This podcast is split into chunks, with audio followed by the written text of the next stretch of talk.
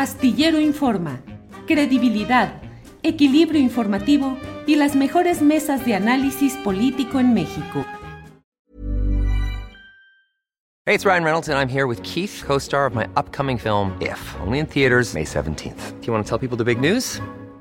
All right, I'll do it. Sign up now and you'll get unlimited for $15 a month in six months of Paramount Plus Essential Plan on us. Mintmobile.com slash switch. Upfront payment of $45 equivalent to $15 per month. Unlimited over 40 gigabytes per month. Face lower speeds. Videos at 480p. Active Mint customers by 531.24 get six months of Paramount Plus Essential Plan. Auto renews after six months. Offer ends May 31st, 2024. Separate Paramount Plus registration required. Terms and conditions apply if rated PG. I'm Sandra, and I'm just the professional your small business was looking for. But you didn't hire me because you didn't use LinkedIn jobs. LinkedIn has professionals you can't find anywhere else, including those who aren't actively looking for a new job but might be open to the perfect role, like me.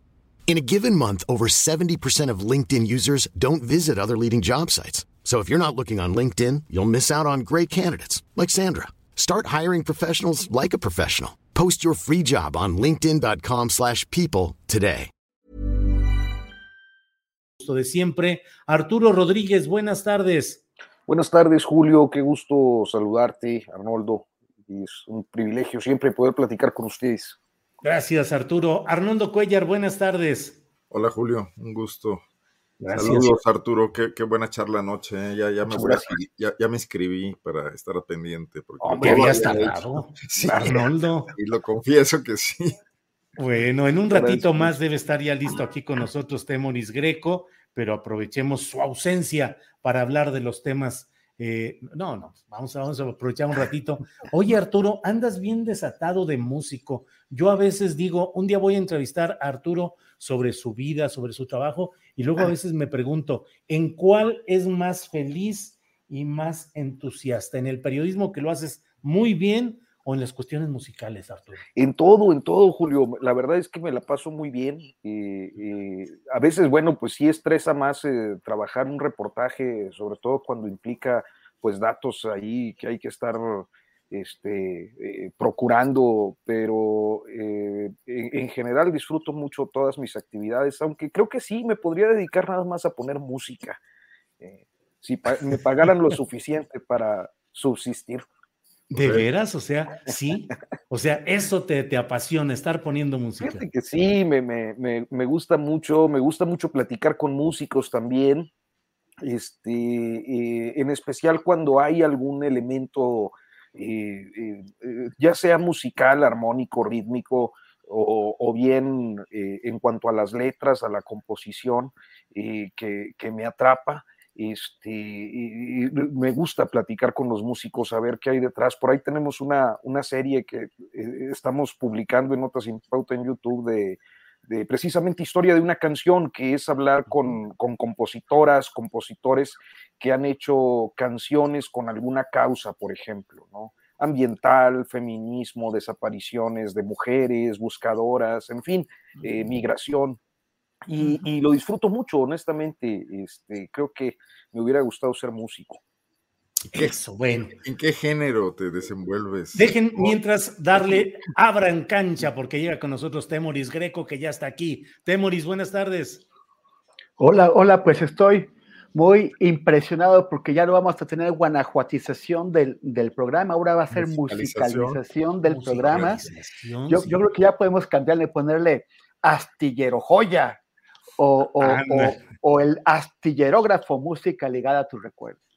Pero no nos No, pero eso- de- Eso es como de, de- de boleros, Temoris, de, de música ya antigua. Creo que la semana pasada bien pudimos haber puesto a, a Julio Astillero como, como todo un rapero consagrado, tirando Ah. barras este, en, en algún foro sobre periodismo. Pues yo ya me Es- estoy preparando, ¿eh? Ya, Temoris Greco, órale. Arnoldo, ¿querías decir algo? No, pues, digo que no, no nos escaparemos a la guanajuatización porque podemos pasar de José Alfredo Jiménez a Santa Fe Clan. Ah, oye, ya vi el tal Santa Fe Clan, ya vi los, los, los, los rapeos que hace y ya vi sus entrevistas, que es re buena onda el vato de todo. Ahí platica, pues ahí vivíamos junto a una piedra y fulanito de tal, pues es que se cayó para atrás y se murió y perenganito, pues creo que se perdió. Y el Santa Fe Clan, bueno. Tiene una canción extraordinaria sobre infancia en situación de calle, se llama Hambre. Este, Yo he querido entrevistarlo por esa canción, pero pues nunca, nunca pude hacer contacto. Le escribí a todos los, lugares. Tienes que hablarle al alcalde de Guanajuato, Alejandro Navarro del PAN. Sí, ¿verdad? Su representante, así es. Pero qué entrevistas tan especiales de este chavo que habla, cómo habla, cómo responde, las anécdotas, todo el rollo. En fin, pues eh, bueno, hoy es martes 8 de marzo.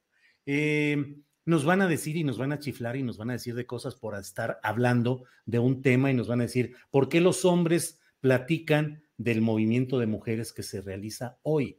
Yo creo que sin eh, pretender eh, meternos a la esencia de la lucha de las mujeres y la manera como lo están haciendo, yo creo que sí nos corresponde, o sea, sí podemos eh, abordar el tema público en sí de la protesta como un hecho político, de la reacción del poder público máximo, que es la presidencia de la República, hoy eh, con vallas alrededor y con una presencia de Guardia Nacional y de mujeres de la Secretaría de la Marina. O sea, creo que pues es un hecho público y es un hecho que merece ser analizado en una mesa como estas. Arturo Rodríguez, ¿qué piensas de lo que está sucediendo, de las manifestaciones, de las vallas en torno a Palacio Nacional, de las declaraciones del presidente de la República, en fin, los hechos políticos respecto a, este, a esta fecha y las movilizaciones, Arturo. Oh, yo, mira, en principio me referiría a que eh, personalmente no me resulta eh, eh, sencillo abordar una temática como esta, pues precisamente por el reclamo de la necesaria eh, eh, presencia de la voz de las mujeres. Eh, sin embargo, desde una perspectiva ciudadana y, también como observador de los fenómenos sociales y políticos de este país, puedo decir que en general, pues siempre me parece que todas las formas de lucha son válidas. el poder político en México suele reivindicar en todas sus etapas a los próceres del pasado, eh, eh, yo he escuchado, por ejemplo, con mucha frecuencia cómo se reivindica a los hermanos Flores Magón, cómo se reivindica a la Casa del Obrero Mundial, es decir, a los movimientos anarquistas que en este país hace un siglo o más eh, tuvieron una presencia importante a partir de formas de lucha que implicaban el sabotaje, el boicot eh, eh, y estas eh, expresiones de, pues, consideradas quizás desde una perspectiva legal como vandalismo. Eh, pero bueno, cuando se trata de movimientos que con una misma orientación ideológica aparecen en el presente, son de inmediato descalificadas, especialmente ante un discurso presidencial que tiende a eh, eh, llevar absolutamente todo tema que no está dentro de su órbita de reflexiones, concepciones planteamientos ideológicos, doctrina, propuesta, etcétera, al terreno de eh, la confrontación política con adversarios que pretenden eh, en el discurso presidencial hacerle daño. Eh, y que puede ser efectivamente que existan, pero que no pueden ser utilizados estos, estas expresiones que pudieran tener una manipulación en caso de que la haya, como una etiqueta de generalización para un movimiento que está integrado por muchísimos movimientos dentro de lo que hoy sale a marchar eh, eh, como parte del 8M, me parece que podemos encontrar muchas posiciones ideológicas, políticas, eh, dentro del propio feminismo, inclusive esta idea de, eh, las llamadas terfas respecto a, aquellas mujeres que son más incluyentes y sí incluyen, eh, incorporan en sus planteamientos a, las mujeres trans. Y, así podemos eh, irnos a, lo largo de, eh, pues los, las muchísimas expresiones que hay en esta marcha.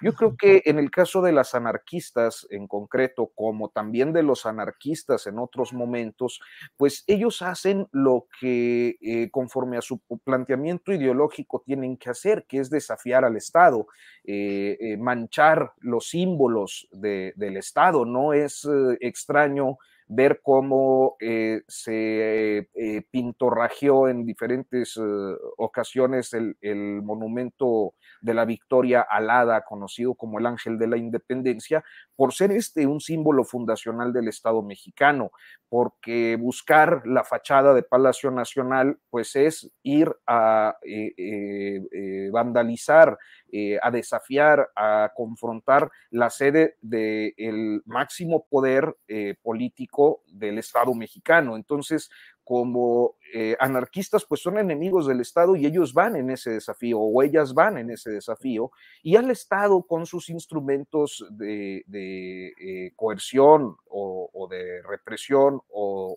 si se quiere decir de una manera menos conceptual, eh, con sus agentes de seguridad, pues le corresponde proteger tanto a los símbolos, como a los monumentos históricos que eh, por ley, además, eh, está mandatado que protejan. Entonces, yo creo que estamos ante una situación pues claramente de, choque ideológico, pero que no puede generalizarse para todo el movimiento feminista ni para toda la marcha, donde creo que prevalece una participación mayoritaria de mujeres auténticamente comprometidas con los diferentes temas que eh, pues al, feminismo competen en estos tiempos y que principalmente se relacionan con la seguridad y con la igualdad. Gracias, Arturo.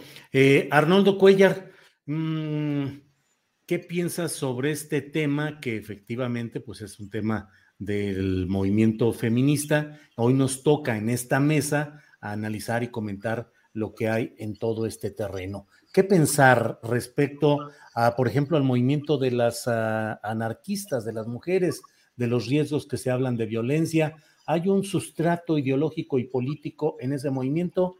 En el de las anarquistas o solamente es causar violencia por causarla? Mira, no tengo un conocimiento claro del tema de qué están pensando estas agrupaciones, pero sí pienso que reducir al, tema de la violencia el amplio movimiento de reclamos de derechos, de reivindicación de derechos de las mujeres es muy reduccionista. Ahí coincido con Arturo.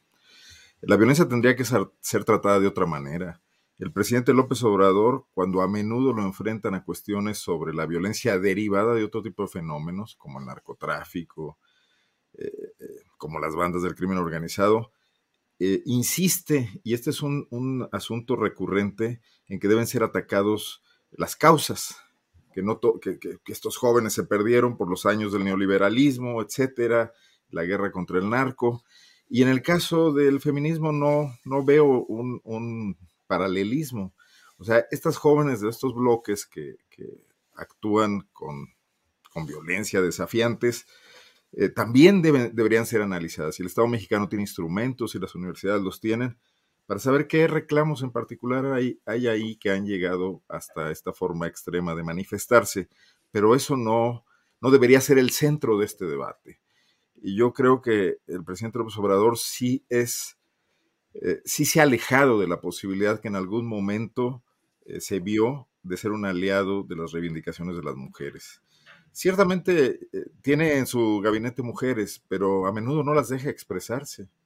Yo he tenido conversaciones con, políticas de, de, Morena destacadas que han tenido una trayectoria importante en el movimiento feminista, que han sido fundamentales desde otros partidos políticos como el PRD o el PT, en hacer avanzar leyes sobre la equidad, eh, las cuestiones paritarias en la política, etcétera, y que hoy no se atreven a enfrentar ni públicamente y al parecer ni siquiera en privado ciertos sesgos del pensamiento López Obradorista que son evidentemente patriarcales y que tienen que ver con una formación, con su generación, con, muchas cosas, pero que no están eh, ni mínimamente sometidas a una autocrítica.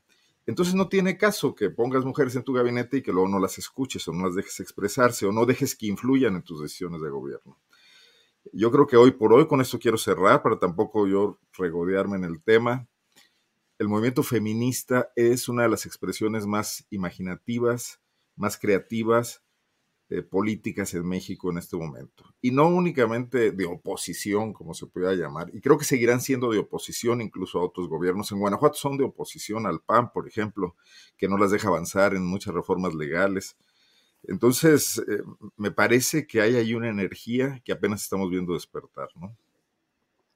Gracias, Arnoldo. Temoris Greco, ¿qué opinas sobre este tema, tu reflexión? Y en particular, eh, te pediría si abundas un poco sobre eh, ese segmento anarquista que es el que efectivamente va a confrontarse con el Estado y que concentra muchas veces la, eh, la visualización mediática, pero ¿qué tanto hay en todo esto de provocación, si es que así lo consideraras, o de una congruencia ideológica con un movimiento auténticamente anarquista? Por favor, Temoris.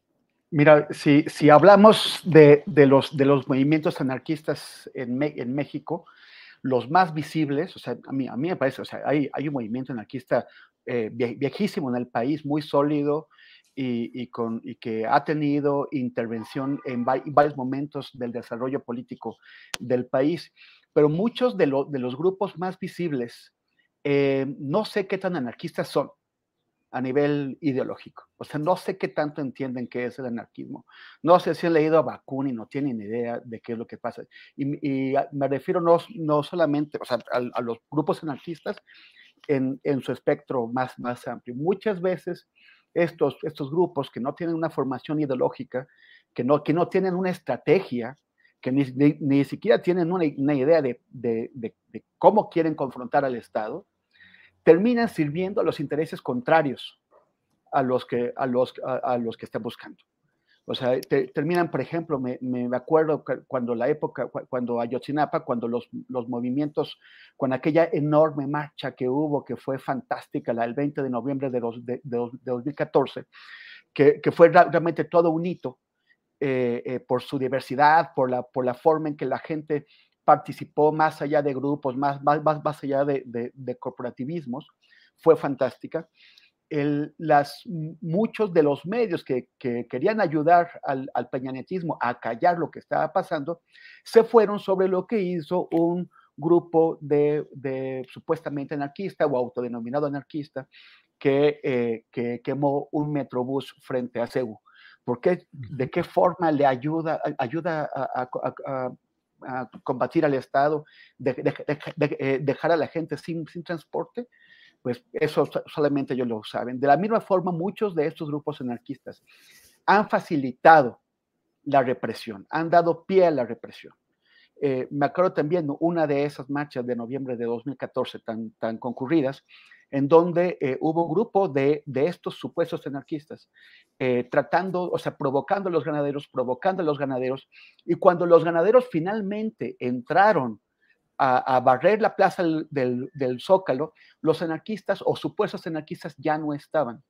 Estos eh, embosados de negro ya no estaban pero sí estaban familias y sí estaba gente de otros grupos, gente que iba a protestar, pero sin, sin confrontarse, gente que entiende que, que, que, que, no había por qué darle el pretexto el, eh, a, a, la policía de, de, de, Miguel Ángel Mancera para eh, golpear a las personas. Y ahí se, se llevaron, a, eh, me, me pare, si mal no, no, recuerdo, fueron seis personas que fueron detenidas y encarceladas en, en prisiones de alta seguridad bajo eh, cargos falsos, bajo acusaciones falsas.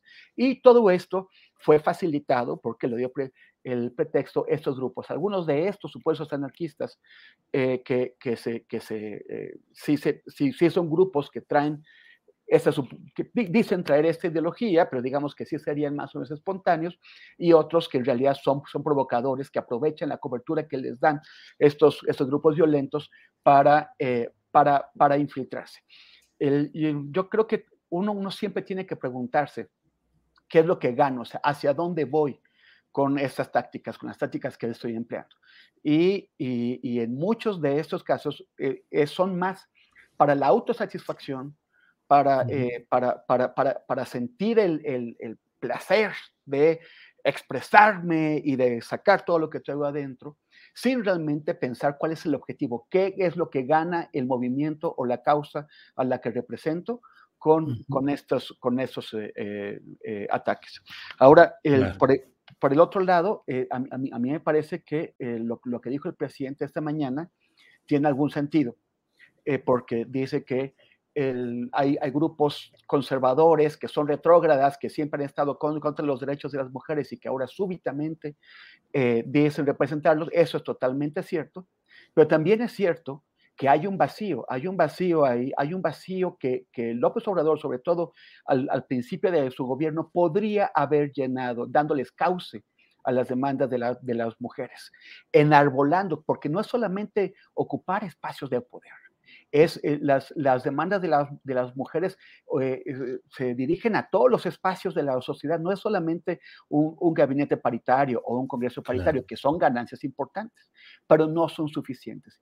Y al confrontarse con el movimiento de las mujeres, al, al darse por aludido, al darse por agredido, al, identificarlo como una amenaza o como un ataque a su gobierno, lo que hizo es, es facilitarle a la derecha tratar de eh, instrumentalizar este movimiento para usarlo en contra.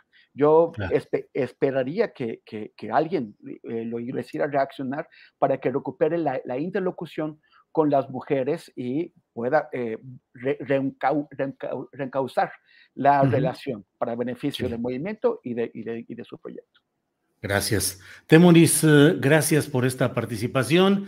Arturo Rodríguez, pues enredado el asunto de Alejandro Gersmanero, las filtraciones telefónicas no autentificadas oficialmente, pero tampoco desmentidas, los contenidos muy preocupantes en cuanto a las relaciones de entendimiento con parte de eh, los eh, ministros de la Corte y el propio presidente de la República en una locución ayer en la mañanera donde dice que él entiende eh, lo que significa la dimensión personal y humana del fiscal en relación con un asunto que implica a su hermano ya fallecido y a esa ex familia política. ¿Cómo ves todo ese entorno, Arturo, por favor?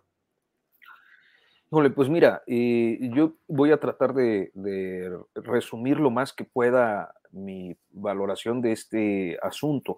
Eh, el primer punto que me parece preocupante es quién tiene la capacidad de eh, intervenir las comunicaciones del el fiscal general de la República y de su fiscal de control, que son los que intervienen. O sea, son los que podrían intervenir bajo mandato judicial. Eh, y segundo, también son los responsables de perseguir a aquellos que eh, pues incurren en una intervención de comunicaciones, en una intervención telefónica dado que es un delito federal además muy grave. Eh, entonces, me parece que en principio esto es sumamente preocupante, eh, el hecho de que se pueda vulnerar así la, eh, pues, seguridad de las comunicaciones del fiscal general y del fiscal de control. El segundo aspecto que me parece importante es pues esta lógica en la que observamos a un fiscal general inmerso eh, en sus batallas, algunas de estas ya muy viejas, reactivadas en los últimos años desde que asumió la fiscalía, porque habían sido pues objeto de carpetazos en otros momentos, y que ahora eh, nos presentan un eh, eh, espectro de posibilidades en el que yo coincidiría un poco con el presidente López Obrador en una consideración de naturaleza personal, que es el hecho de que efectivamente Alejandro Gersmanero pudiera estar interesado en eh, pues, eh, que se haga justicia, en considerar que se cometió un crimen con su hermano. Eh, lo mismo en el caso de la Universidad de las Américas, de estar convencido de que fue víctima de la impunidad de un sistema podrido como es el sistema judicial mexicano. Pero por otra parte, que nos coloca ante el uso patrimonialista del sistema de procuración de justicia eh, y aún más eh, el intento desde esa posición de poder de presionar o de acordar con un ministro de la Suprema Corte, que es además un, órgano del Estado, un poder del Estado eh, de, los principales, pues, de los tres poderes, para que el asunto se resuelva conforme a lo que considera el fiscal y que en todo esto esté metido el fiscal de control Juan Ramos, que hay que recordar fue quien eh, en su oportunidad estuvo también representando al fiscal en este asunto, luego de que dejara el caso Javier Cuello Trejo, quien eh, dejó el asunto de Gers para luego agarrar el asunto de Emilio Lozoya Austin y convertirse en su abogado patrono, ya no lo es, pero eh, nos muestra cómo muchas veces estas élites, que además eh, se expresan perfectamente en quiénes son los protagonistas de los diferentes litigios, en el caso concreto del asunto que compete a la, a la llamada intervenida, pues de una familia eh, importante y donde una de las acusadas originales pues es la suegra del gobernador Alfredo del Mazo. Eh, eh, estamos hablando de que la pesquisa va sobre la tía de la esposa de Alfredo de Mazo, del Mazo y sobre su abuelita, una mujer de 92 años, este, que habría sido pues la pareja durante varias décadas de, de su hermano Federico. Entonces todo esto me parece que nos, nos muestra eh, eh, lo mismo con el caso de la Universidad de las Américas y el asunto de la familia Jenkins, una serie de pleitos en las élites, élites de las que el propio Gersmanero forma parte y que eh, pues nos reflejan un uso patrimonialista que da el pretexto ciertamente para eh, pues la reacción política de las oposiciones. El presidente dice, quieren usar esto este, para desestabilizar al país, quieren usar esto para tumbar al fiscal. Bueno, pues es que el fiscal no debería dar los pretextos para que estas cosas sucedan y los está dando. Ese, ese me parece que es uno de los elementos clave. Y finalmente diría, que eh, el otro elemento es aquello que tiene que ver con que eh, pues el presidente dice y se pronuncia y todo, pero el asunto ciertamente está en manos del Poder Judicial. Y yo creo que las resoluciones del Poder Judicial eh, nos van a dar un, norte de cómo eh, se operó todo esto, pero también eh, una necesaria y urgente investigación sobre aquellos recursos humanos y materiales que se pudieran haber utilizado de la Fiscalía General de la República debido a que existe un notorio conflicto de intereses en lo que el fiscal ha realizado con todo este caso. Gracias, Arturo Rodríguez. Sobre este mismo tema, Arnoldo Cuellar, ¿qué nos dices, Gers Manero? Eh, intercepción o eh, filtración de llamadas telefónicas y la postura del propio presidente de la República respecto al caso. Por favor, Arnoldo. Bueno, mira, es lamentable definitivamente eh, que la, austeridad de la 4T ni siquiera les permita ya tener una barrera de seguridad frente a este tipo de cosas. Eh, y, que, que el fiscal pueda ser vulnerado de esta manera, no en este caso en particular, pero me imagino que se pueden hacerlo en este caso en particular, lo pueden hacer en cualquiera. Y, el Estado mexicano está enfrentando batallas decisivas contra la delincuencia organizada, contra grupos de anteriores, eh, grupos de poder de anteriores sexenios, entonces eh, lamentable. Pero, pero tampoco, ¿por qué no me extraña? lo que escuché, lo hemos dicho aquí muchas veces, ya este litigio familiar ha sido motivo de, numerosas observaciones. Eh, y queda corroborado algo que todos nos imaginábamos. Digo, que lo graben es, es, terrible, pero el fondo del tema nos viene a decir algo de lo que ya aquí mismo hemos hablado. la institución de buena fe, que según cualquier manual de derecho elemental debe ser el Ministerio Público, está vulnerado. Y esto es, es trascendental. Siempre en México hemos tenido un Ministerio Público al servicio de otro tipo de causas políticas, de los más poderosos, de los económicamente pudientes. Pero aquí se vivió una transformación que además tiene como objetivo eh, eh, confrontar la desigualdad, luchar contra la corrupción, atender a los más eh, desprotegidos y un arma fundamental debía ser la procuración de justicia, la investigación de los delitos, además en un país que tiene una crisis fatal, terrible, brutal de, de impunidad y de, y de, delincuencia también derivada de esa impunidad, de inseguridad, un auge de todo tipo de delitos. Es fundamental esta institución. Que a la mitad del sexenio veamos esta situación patética de un eh, fiscal que además de estar infiltrado, está, está siendo sorprendido en un litigio personal donde está abandonando totalmente esa objetividad que debería tener para analizar el asunto. Hay un profundo conflicto de interés. Se ve que además esto le ocupa demasiado tiempo.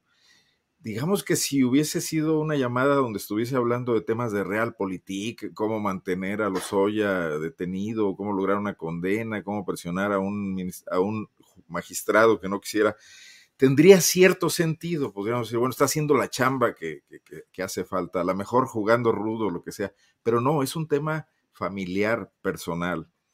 Y la defensa que hace el presidente, pues bueno, vulnera absolutamente esa autonomía formal de la que se, de la que se presumió con este fiscal autónomo, ¿no? Eh, el presidente está metido de lleno en los temas, eh, tiene que salir a rescatar y poner su credibilidad personal para sacar esta crisis al fiscal.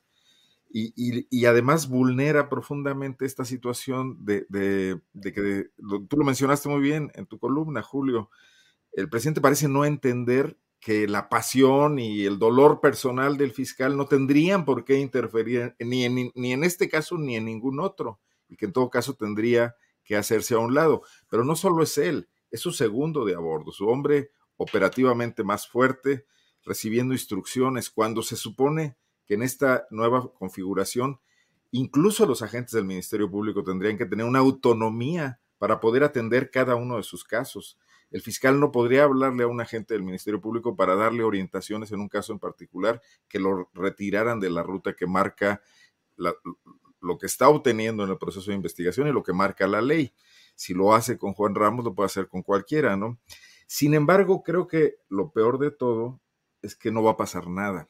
Y no va a pasar nada porque en este atrincheramiento en el que ya vivimos, donde el presidente puede otorgar perdones y exculpaciones que serán recibidas bien por una parte importante de la opinión pública y, donde otra parte de la opinión pública va a condenar eso y cualquier otra cosa sin hacer distintos. Entonces, e, e, es lo que hemos, yo, lo he mencionado aquí, esta guerra de trincheras que nos tiene inmovilizados, ¿no? Ese fiscal va a seguir ahí, la lucha contra la corrupción no va a avanzar, el presidente va a verse cada vez más presionado para conseguir incluso otros objetivos políticos que serían trascendentes para mínimamente dejar encausado su movimiento y además la oposición sigue perdida, bateando todas las bolas para mandarlas eh, por ningún lado, menos, menos de jonrón, ¿no? Gracias, Arnoldo. Temoris Greco, ¿qué opinas de todo este episodio? Alejandro Gersmanero, sus asuntos personales, las filtraciones telefónicas y la postura del presidente de la República. Pues el, presidente esta mañana dijo que él eh, seguía manteniendo la confianza en, en Gertz, pero no en, algunos ministros. Ya se entendió los comentarios que, tenía el fiscal sobre estos ministros. O sea, este audio eh, básico, o sea, revela un contubernio. Y es un contubernio para cometer, o sea, es tráfico de influencias, pero también es un contubernio para cometer un delito que se llama prevaricación. Eh, para no errarle, lo, lo, busqué en el diccionario, prevaricar es un delito consistente en que una autoridad, un juez o un funcionario dicte a sabiendas una resolución injusta. No están buscando aquí que los, que, los jueces, que los magistrados dicten con libertad la resolución que, debe ser de, acuerdo a la ley. Están buscando influir en ellos para que dicten una resolución acorde a lo que ese señor quiere. Eso, o sea, no, o sea, eso es prevaricar. Y, y, lo haría tanto el juez como los funcionarios públicos involucrados. El, es evidente que algo está mal. Hiring for your small business? If you're not looking for professionals on LinkedIn, you're looking in the wrong place. That's like looking for your car keys in a fish tank. LinkedIn helps you hire professionals you can't find anywhere else, even those who aren't actively searching for a new job but might be open to the perfect role. In a given month, over 70% of LinkedIn users don't even visit other leading job sites. So start looking in the right place. With LinkedIn, you can hire professionals like a professional. Post your free job on linkedin.com/people slash people today. Millions of people have lost weight with personalized plans from Noom, like Evan, who can't stand salads and still lost 50 pounds. Salads generally for most people are the easy button, right? For me, that wasn't an option. I never really was a salad guy. That's just not who I am. But Noom worked for me. Get your personalized plan today at Noom.com. Real Noom user compensated to provide their story. In four weeks, the typical Noom user can expect to lose one to two pounds per week. Individual results may vary. Pero el presidente López Obrador no lo quiere ver. Y, y es, uno dice, de, de, de, de veras, y dice esto, o sea, eh, que, que, confía, yo, él ha dicho que su corazón no es bodega, pero en lo que se refiere a, a Maneros parece que su confianza sí es bodega porque le guarda todo, le guarda todas. Y, esto es realmente preocupante porque, porque no, no va, o sea, como, como decían hace un momento Ar Arnoldo y Ar Arturo, no, es, no podemos imaginar, no podemos esperar una lucha de la corrupción eficaz con una Fiscalía General de la República que solamente se utilizará para las venganzas personales del titular. Es una vergüenza que esté ahí, se tiene que ir, él llegó en, en 2019 por nueve años, o sea, lo vamos a realmente soportar. Hasta 2028 puede la nación soportar una fiscalía inútil dedicada a servir a ese señor hasta 2028. Eso, eso es muy grave. Y y está el tema del espionaje. Recordé, este audio es muy, es muy, es de muy buena calidad. Está muy, muy bien uh, obtenido en términos técnicos. Y, y ¿quién, ¿quién, lo puede hacer? Eh, recordemos que en el, paña, en el hubo una compra generalizada de equipos de sistemas de espionaje. Eh, no solamente a la compañía israelí NSO Group, y a otras israelíes, también a la italiana Hacking Team y a otras. Y, y, el presidente ya se ha comprometido al menos dos veces en la mañanera a investigar o, a exigir la, investigación de qué es lo que pasó con todos esos equipos de espionaje.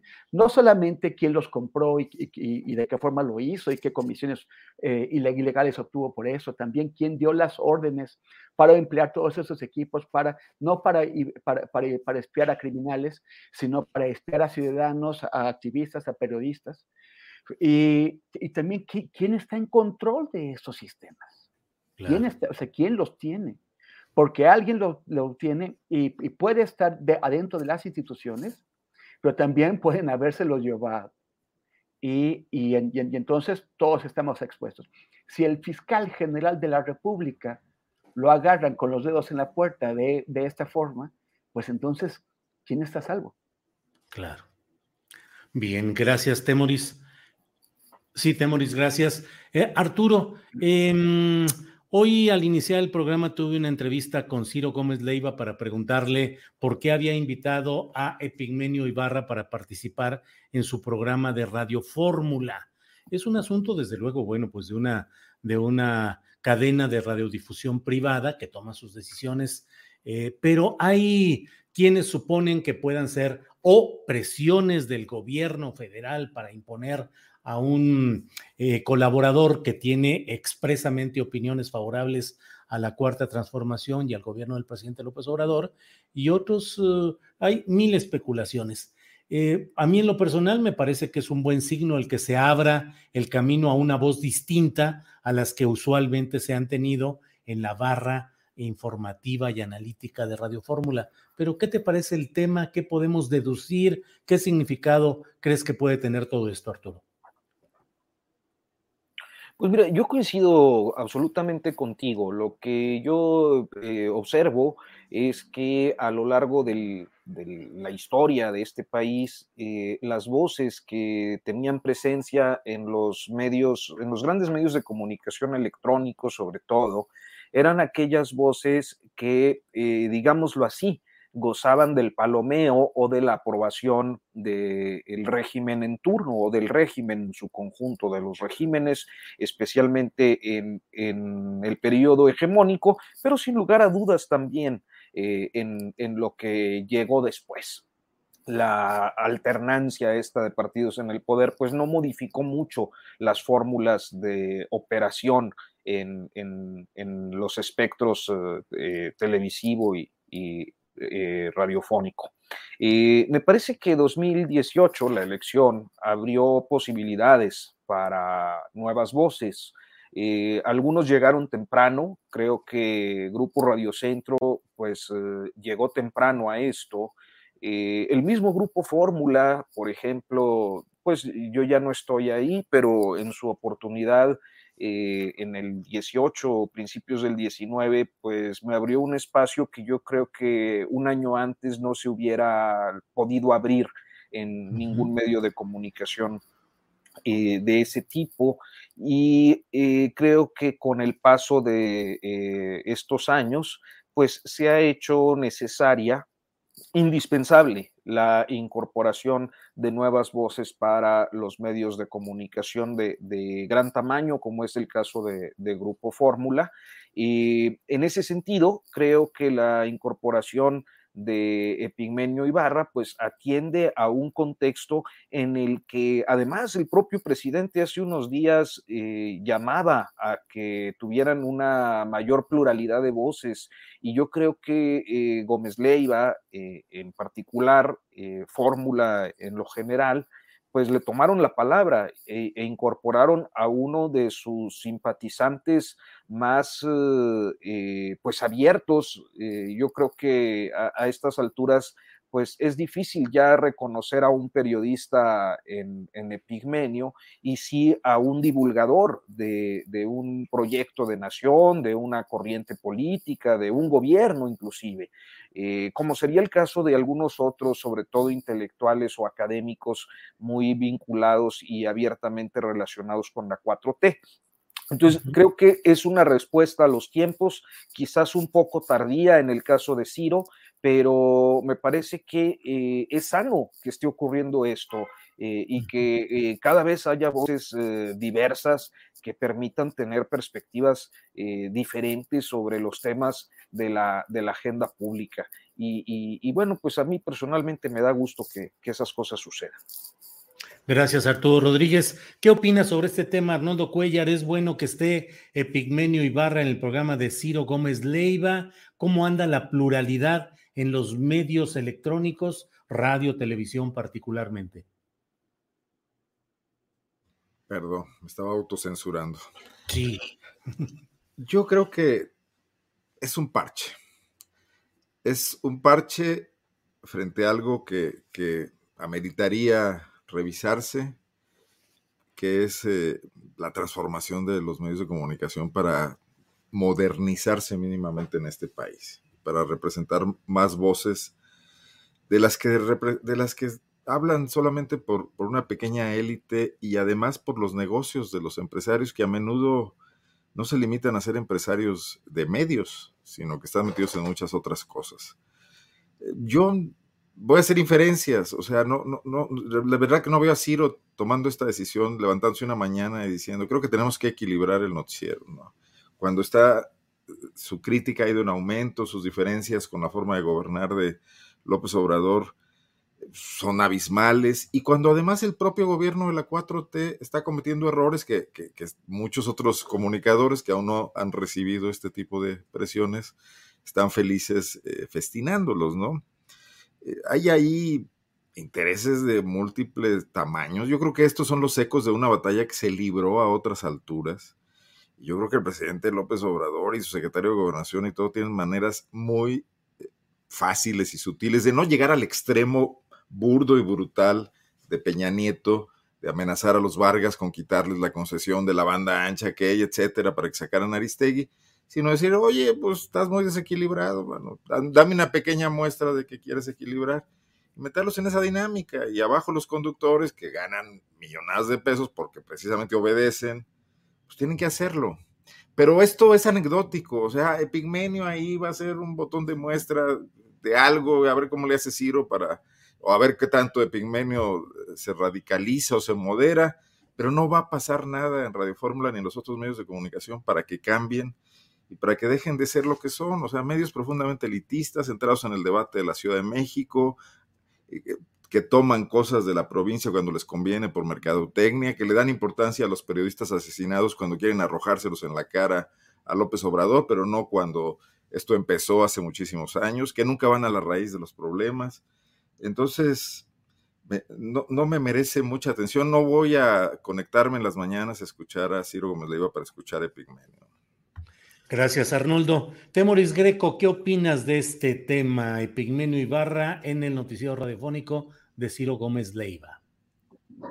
Bueno, primero lo, escuché contigo y me pareció muy curioso, muy curiosa la, forma en que manejó tus, tus, tus, preguntas, ¿no? Por ejemplo, cuando le dijiste que sí, que bueno, que él había acusado a, Epigmenio de, de hacer un Goebbels y, le, dijiste, él le evadió la pregunta, se la volviste a plantear, la volvió a evadir y además te dijo, pregúntamela 40 veces, ya o sea, no, no voy a, a, responderte como tú quieres. Y, y, en particular el tema de la libertad de expresión, que, que, por un momento la campana pareció haberlo salvado cuando se le fue la, la, la señal, pero regresó. Y, y, lo expuso y me parece que lo expuso bastante bien, me sorprendió de Gómez Leiva. El, el, antecedente, como, como habrán, como saben quienes, quienes te siguen en, en, redes y no solamente en ese espacio, también en otros, pues es esta confrontación con Raimundo Riva Palacio, en donde él aseveró en un foro del, del financiero que el, que, que el, presidente había pedido las renuncias o los despidos, perdón, los despidos de periodistas en plural. Y cuando le dijiste, bueno, ¿de cuál? Y él ya no fue en plural, ahora ya nada más fue Gómez Leiva, y no lo supo explicar, y, y, agarrado a medio camino, pues escogió atacarte, y tú le, respondiste de, de, esa forma que todavía debe estarse sobando que de su chayoterismo histórico. Eh, eso estuvo, bueno, entonces la, la, pregunta es, vale, Ciro, ¿hay libertad de, digo, si hay libertad de expresión, pidieron tu, tu despido, y él lo comparó con lo ocurrido en, en secciones anteriores. Y, lo, hizo muy, muy bien recordando ese episodio tremendo de eh, cuando eh, se le permitió a Salinas Pliego actuar como el gángster que es y, apoderarse a las malas de Canal 40 como castigo a un Ciro Gómez Leiva que en, en aquella época hacía buen periodismo, no era el Ciro de hoy, un, Ciro que incluso era eh, eh, una, una, una, figura, un ejemplo a seguir para los que entonces éramos jóvenes periodistas. Y, y que cuando, cuando hizo, cuando llevó a la tele el caso de Marcial Maciel, que ya había sido previamente expuesto en la revista Proceso, pero no, no había llegado eh, a, la, tele y que la familia Serviche, Lorenzo Serviche y los legionarios de Cristo eh, ayudaron a, golpear a Canal 40 y facilitaron la, el, robo, el, asalto que hizo Salinas ese, de ese canal.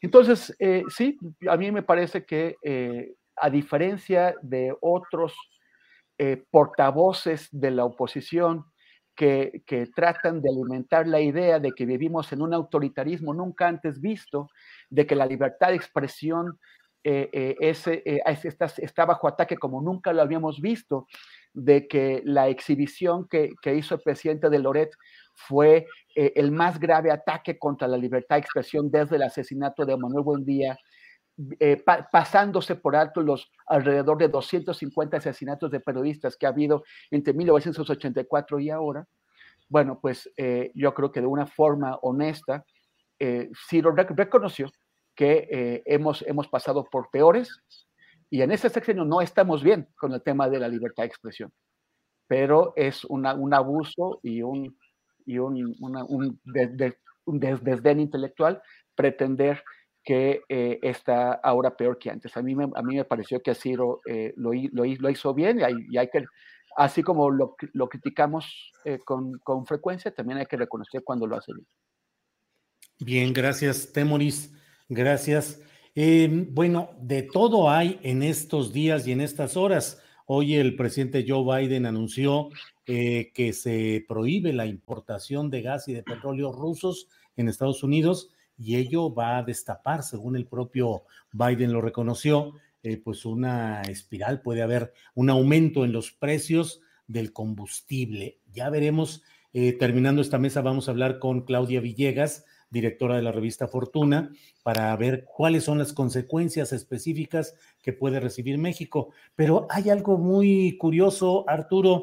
Eh, una delegación de Estados Unidos estuvo en Venezuela para negociar sobre el petróleo. Y entonces uno se pregunta, bueno, ¿y el señor Juan Guaidó, que oficialmente es el reconocido como presidente de Venezuela, ya no lo es? ¿Con quién está negociando Estados Unidos?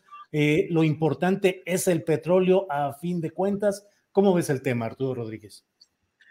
primero que nada, quiero decir que Arnoldo y Temoris me, rompen el optimismo eh, de la pluralidad y sobre la pluralidad y, la inclusión en los grandes medios de comunicación. Yo tan entusiasta que andaba con la suma de Pigmenio y ya me, dejaron ahí este eh, todo una mesa plural.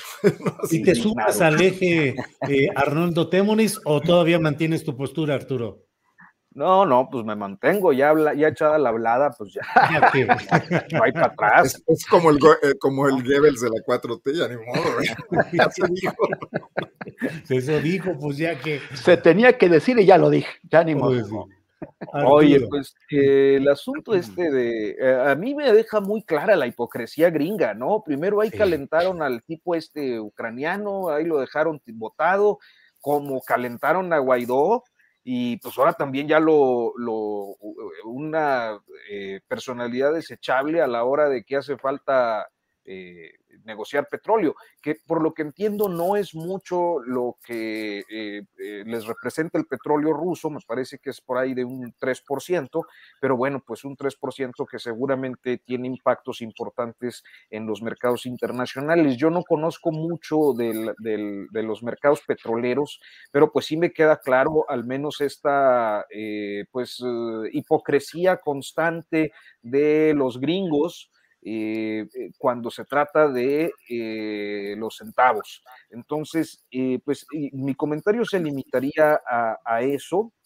Naturalmente, el pragmatismo político que observamos en nuestros tiempos, pues expresa a todos niveles y creo que este es uno de los ejemplos más claros y contundentes de cómo eh, pues ese pragmatismo eh, está presente también en, los eh, escenarios geopolíticos, inclusive en tiempos de pues, tensión o, riesgo de, una conflagración mayor. Gracias, Arturo. Arnoldo Cuellar, tu comentario geopolítico y petrolero, por favor. Entrando en los terrenos de Temoris, pero bueno, trataré de ser prudente. A ver, ¿dónde están todos los que decían hace no mucho que por qué López Obrador construía otras refinerías y ya lo que rifaba eran las nuevas energías? Y hoy vemos que el petróleo es el tema y que está incluso salvando el asunto de las graves diferencias brutales entre Estados Unidos y la Venezuela de Maduro y que tiene a Europa en vilo, etcétera. Entonces, pues creo que todavía hay mucho que, que ver. Eh, la decisión, yo, yo no veré hipocresía y no es que hoy me, quiera este, confrontar con el buen Arturo para nada. Es realpolitik, es, es, están cuidando lo que siempre han cuidado los americanos, ¿no? Y este es su patio y allá quisieron meterse al de Rusia y se desató esta conflagración que ya aquí hablamos de la grave irresponsabilidad de querer meter a Ucrania en la OTAN y crear este conflicto, más con un adversario como Putin. Pero también quisiera recordar otra cosa, una intriga que, hoy me brincó. ¿No se acuerdan cuando se hablaba de que a los Oya lo protegían empresas petroleras rusas y la mafia rusa y que estaba escondido en Rusia? Sí. E, eso no, no sería bueno en este momento traerlo a colación. Enviar a Raúl Olmos a que haga una investigación ahí a ver qué está pasando y decirle a Claudio X. La casa rusa de los Oya. ¿En qué momento? Y luego me puse a revisar y una de las rondas lo ganó una compañía eh, precisamente rusa, la petrolera rusa más grande, que seguramente todavía está aquí en México explotando petróleo o, con inversiones importantes en el, desde el 2017, ¿no? Eh, bueno, el mundo este que, que, conocimos interconectado está sufriendo un bache importante, creo que va a haber consecuencias en todos los sentidos, pero por lo pronto una de ellas va a ser que el gobierno de la 4T va a tener más recursos que si van por el petróleo de Venezuela, pues también en medio está el de México y que será demandado. No sabemos cuánto dure esta situación, pero sí se están recalculando demasiadas cosas, ¿no? Gracias, Arnoldo. Eh, Temuris Greco, en su mero mole, por favor, díganos qué opina de este tema de Venezuela, Guaidó y el petróleo. Sí, yo no, yo no veo eh, hipocresía del lado de los gringos. O sea, ¿por qué la veríamos del lado de Estados Unidos y no del lado de Maduro? Maduro eh, eh, dio, o sea, fue uno de los poquitos de los cinco países del mundo que apoyó a Rusia en la Asamblea General de la ONU, junto con dictaduras como Nicaragua o Corea del Norte. es, la, la postura oficial de Maduro es a favor de Rusia, pero antes que eh, estar apoyando a Rusia, Maduro, a Maduro le, interesa aliviar la, la, situación, la emergencia económica que vive Venezuela. Entonces dice, pues sí, mi, mi, mi Vladi, muy cuates y todo, pero a mí me, me, van, a, me van a quitar esas sanciones, me van a ayudar a, a, a ingresar recursos y ni modo. El, el, el, día de ayer estuve en un debate donde había un, un, un analista que estaba repitiendo argumentos que, que he escuchado en esta época en donde hablan de una especie de nuevo eje Moscú-Beijing, en donde incluirían a Irán y obviamente a Venezuela este, para oponerse eh, eh, a la OTAN. Pero yo no lo estoy viendo eso por ningún lado. Más bien creo que, eh, que Putin debe, estar bastante angustiado porque lo están dejando solo y chutando en la loma. Irán ha, estado desde, que, desde que Trump tiró el acuerdo eh, sobre el pacto nuclear por, el cual Irán limitaba o, ponía bajo vigilancia internacional sus actividades nucleares a cambio de que le quitaran las sanciones. Trump le volvió a poner las sanciones, los iraníes están sufriendo bastante con esto y lo que, lo que, lo que pasa es que ahora encuentran la energía, el, el, la forma de, de presionar a Estados Unidos para, para obtener un nuevo pacto en donde sí le levantan las sanciones, porque necesitan tanto Europa como Estados Unidos, le surge el petróleo iraní para reemplazar el petróleo ruso. Entonces, eh, ahí los iraníes, ellos van a ir también a los intereses de, inmediatos de su país, que es aliviar la, la situación económica. En el caso de, de, China, da la impresión de que los chinos prácticamente le dieron cuerda a Putin, o sea, que lo aventaron al ring. Eh, unas, unas semanas antes de que empezara esta guerra, el presidente Xi de, China se reunió con Putin y sacaron un documento donde plantearon su idea de un nuevo orden mundial y parecía que China iba a estar detrás de, Rusia en lo que hiciera. Putin se avienta y a la hora de los votos, China, primero en el Consejo de, de, Seguridad y después en la Asamblea General de la ONU, China se abstiene, no vota a favor de Rusia. China se abstiene, no usa su poder de veto para apoyar el poder de veto ruso. China se abstiene y eso en Moscú debe haber caído horrible, porque a China le conviene que, esos rivales, porque recordemos que Rusia eh, en la época de la, Unión Soviética, por muy eh, eh, colegas comunistas que fueran, Rusia era, era enemiga de China y Mao se alineó con Kissinger. Kissinger percibió eso e hicieron una alianza informal entre Washington y Beijing para, para hacerle la vida difícil a Moscú. Eh, China ya no, ya no es la, China relativamente pequeña que había antes. China es el poder emergente y Rusia es un poder declinante, todavía más declinante que, el otro poder declinante que es Estados Unidos. Entonces a China le viene muy bien distraerse y si hubiera algún tipo de, eje entre Beijing y Moscú que llevaría la voz cantante, no sería Rusia, sería China, porque China es, es el mayor. Entonces, pues lo que vemos es, es eso, es todo el mundo jugando para su santo, Estados Unidos traicionando todos sus, argumentos, venga Maduro, Maduro sí también vale, bueno, está bien, vamos a poner de acuerdo, los iraníes en la expectativa y los chinos muy felices de la vida, mirando cómo eh, eh, los, los, rusos y, los, occidentales se, se, están agarrando trompadas. Claro, gracias, Temoris. Eh, son las 2 de la tarde con 56 minutos. Nos queda como un minutito para cada cual en un postrecito el tema que ustedes deseen. Eh, recuerden que eh, a las 3 de la tarde, un poquito Despuésito vamos a estar con Claudia Villegas para ver eh, análisis sobre la situación económica en México luego del anuncio de Biden de prohibir la importación de combustibles, de energéticos, gas y petróleo a Estados Unidos. Eh, Arturo Rodríguez, ¿con qué quiere cerrar en esta etapa de los postrecitos? Bueno, yo creo que nada más eh, comentar que me llamó mucho la atención la forma en la que informativamente se desenvolvieron las cosas el sábado con el asunto del, estadio de la corregidora. y en especial las cifras que de repente empezaron a circular sin una fuente identificable y sobre muertes que eh, afortunadamente me parece que no ha sido confirmada ni una hasta este momento. Y, yo espero que pues siga así, o sea, no, no, no es algo que uno quiera que, que suceda, ¿verdad? en su caso, pues eh, estaremos eh, encontrando eh, las informaciones y, lo que sea necesario al respecto, pero también la forma en la que rápidamente estos asuntos se mueven a lo que por lo general tiende a generar amplios mantos de impunidad, que es acusar en genérico a la delincuencia organizada o bien a los cárteles, que si el Jalisco Nueva Generación, que el Santa Rosa de Lima, etcétera, porque creo que al ser eh, eh, pues entelequias eh, siempre los casos que tienen que ver con eh, hechos de violencia, pues tienden a quedar impunes precisamente por un discurso que se orienta a señalar la nada, ¿no? Eh, en, lo penal hay que ser muy precisos sobre quiénes son los perpetradores y me parece que la filtración de líneas de investigación eh, respecto a este asunto de los supuestos cárteles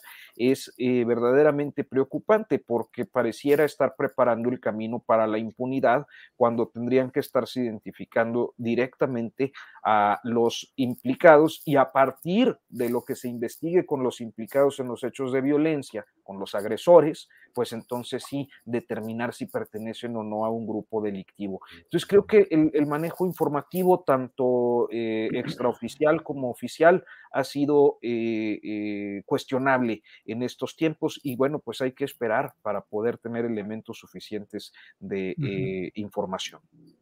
Gracias, Arturo Rodríguez. Arnoldo Cuellar, postrecito, por favor. Mira, sobre este tema, eh, yo creo que sí hay algunas situaciones que merecen análisis y merecen investigación. Definitivamente estoy de acuerdo con Arturo en no, no, sobre el tema de Querétaro y de, la Gresca, esta, el motín de, del sábado pasado, no adelantar vísperas. Pero algunos eh, aficionados al fútbol, aquí leoneses, que han visto, aquí también tenemos barras y también ha habido episodios, por fortuna no, hace mucho tiempo que no pasan, de, explosiones de este tipo eh, en el pasado, cuando el León descendió alguna vez, e, etcétera, ¿no? Pero me dicen, hay cosas que no son normales. Por ejemplo, el hecho de que hayan desnudado a las víctimas, eso nunca se había visto. O sea, no, no, no la bronca y, la brutalidad de una pelea de gente que está intoxicada, etcétera. Pero este, este tipo de signo que se mandó pareciera indicar otra cosa. Y, y en un estado no me refiero a Querétaro, pero sí muy cerca a Celaya y los apaseos, donde la extorsión se ha convertido en un asunto generalizado, uno podría preguntarse por qué un gran negocio a menudo tan incontrolado como son los estadios de fútbol, donde desde la reventa que manejan estas barras hasta la venta de alcohol está tan fuera del control de las autoridades, no iba a ser visualizado por el crimen organizado como también la posibilidad de ir a, a cobrarles una cuota por hacerlo, ¿no? No estoy afirmándolo, no lo sé, pero creo que ameritaría investigaciones profundas, porque si estamos ante eso, estamos ante un fenómeno muy distinto de una simple situación que se salió de control. ¿no? Gracias, Arnoldo. Para cerrar esta mesa, eh, Temoris Greco, por favor, postrecito. Eh, pues miran, otra vez con el tema Ucrania, la postura de México al respecto, a mí me parece que el, el gobierno ha sido congruente con la, política tradicional mexicana, que es, eh, eh, que es contra las intervenciones extranjeras, eh, a favor de la autodeterminación, por la resolución pacífica de los, de, los conflictos, el, el, voto mexicano en el Consejo de Seguridad y en la Asamblea General de la ONU en favor de la, de la, de la condena a, Rusia fue un voto congruente con esa, con esa, con esa tradición política, pero lo que no había previsto es em, algunos comentarios que ha hecho el presidente, que ha tratado como de matizar eh, hasta cierto punto, o sea, porque finalmente lo que importa es el voto y la declaración y las, los discursos que se dieron en esos foros y no, y no tanto ya lo, como lo, lo matiza el presidente en la mañanera, pero, pero dijo que no íbamos a imponer sanciones económicas a, eh, a Rusia porque, porque nosotros no ponemos sanciones, lo cual no es exactamente, hay una eh, académica internacionalista, Mar María Cristina Rosas, que acaba de publicar un artículo explicando eh, cómo, cómo sí hemos impuesto sanciones económicas en otros momentos, pero ese no es el fondo.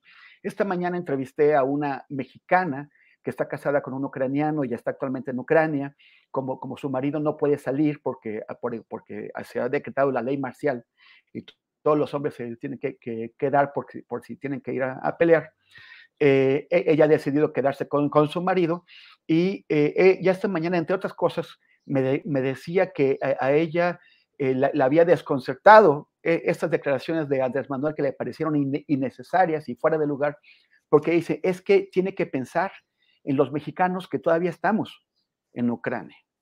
es una situación muy volátil, hay mucho dolor, hay, como suele ocurrir en las guerras, hay mucha locura y si eh, México es percibido como que, como, como que de alguna forma está dándole la razón a Rusia, además dijo que el, el, embajador ruso en México había hecho publicaciones en la página de la embajada y en otros lados eh, festejando lo que había dicho el, presidente López Obrador, dice, eso para los mexicanos en Ucrania es veneno.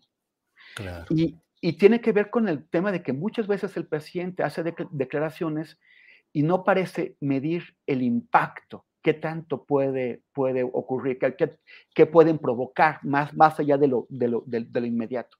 Y en este caso, eh, bueno, pues ya publicaré en los días que viene eh, esta, esta entrevista, pero me parece importante destacarlo. Bien, pues muchas gracias a los tres por este martes 8 de marzo. Vamos a ver qué sucede en el curso del día. Va a ser un día noticiosamente movido y calientito con el Día Internacional de la Mujer. Pero bueno, por lo pronto, Arturo, muchas gracias y buenas tardes. Muchas gracias, Julio. Ahí les encargo si tienen oportunidad de darse una vuelta como Arnoldo Cuellar, por fin, eh, que nos ha hecho el honor. Anota sin pauta en YouTube. gracias, Arturo. Claro que sí. Arnoldo, gracias y buenas tardes y además gratamente sorprendido. Bueno, sabemos de la sapiencia de Arturo Rodríguez, pero ya, ya armado en su espacio, es muy disfrutable todo su análisis. Felicidades, Gracias. Gracias. Nos vemos el próximo martes, Temoris, Julio Estillero. Creo que te, ya te llamaron en el chat Rafael Inclán. A mí me, a mí me llaman este, como el, el tipo este que estudia ovnis. Sí, como Jaime Maussan. Muy bien, gracias. Pues les fue bien, a mí nomás me ponen chayotero o, sí, es, o puras de esas. Pero es ningún, bien. ningún personaje de la, de la, farándula. Tenemos que resolver eso, tenemos que, que encontrar una. Tenemos que hacer algo ahí. Temoris, muchas gracias y buenas tardes. Gracias, Julio, Arnoldo, Arturo, y pues eh, les invito, como siempre, a seguirme en redes en eh, arroba temoris en, en, Twitter e Instagram y facebook.com diagonal temoris. Gracias y nos vemos el martes. Gracias, hasta luego. When you make decisions for your company, you look for the no-brainers. If you have a lot of mailing to do, stamps.com is the ultimate no-brainer. Use the stamps.com mobile app to mail everything you need to keep your business running with up to 89% off USPS and UPS. Make the same no-brainer decision as over 1 million other businesses with stamps.com. Use code program for a special offer. That's stamps.com, code program. Are you ready for truly hydrated skin? Meet Hyaluronic Body Serum, a breakthrough in body care from Osea. It's clinically proven to instantly increase hydration by 161%. Their lightweight, fast absorbing serum delivers 24 hours of nonstop hydration for silky smooth skin without the sticky afterfeel. Osea's latest innovation combines the magic of their best-selling hyaluronic sea serum with a new formula that's good for the whole body and five types of hyaluronic acid to target every layer of the skin. Osea is a women founded, women led brand that's been crafting seaweed powered products for nearly 30 years. The best part? Everything Osea makes is clean, vegan, cruelty free, and climate neutral certified, so you never have to choose between your values and your best skin. Treat your skin to clean, vegan skincare from Osea. Get 10% off your first order site wide with code SUMMER at OseaMalibu.com. That's O S E A Malibu.com code SUMMER. Para que te enteres del próximo noticiero, suscríbete y dale follow en Apple, Spotify, Amazon Music, Google o donde sea que escuches podcast. Te invitamos a visitar nuestra página julioastillero.com.